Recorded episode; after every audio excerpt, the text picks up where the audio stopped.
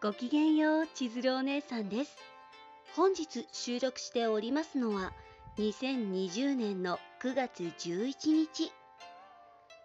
先ほど、ムキムキだけれど恋抜けな彼のために小さくまとまろうとする乙女のお話っていうね、お姉さんの作品、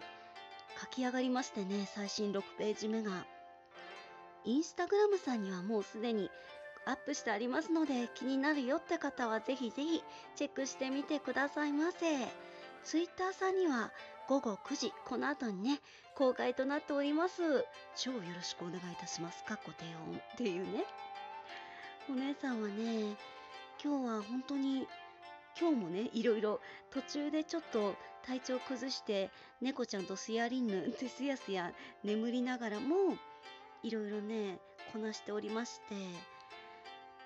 その曲を聴きながらね、やると最近お姉さんはモチベーションがアップするというかノリノリでかけてね、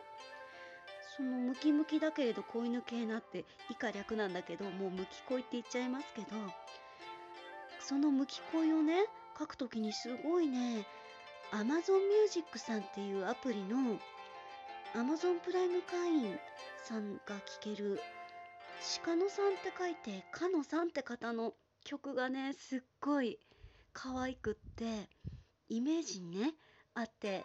インスピレーションがね、浮かぶので、こう作品内にすごい可愛い感じの女の子が出てくるので、その曲を聴きながらいっぱいもりもり書きました。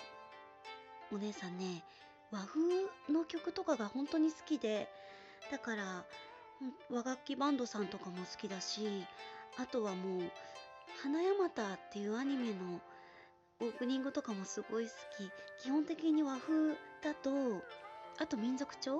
もすごい気分が上がります。鹿田明子さんとかね、いいですよね、なんて知ってる方に同意を求めたりするお姉さんですが、圧が強くてすみません。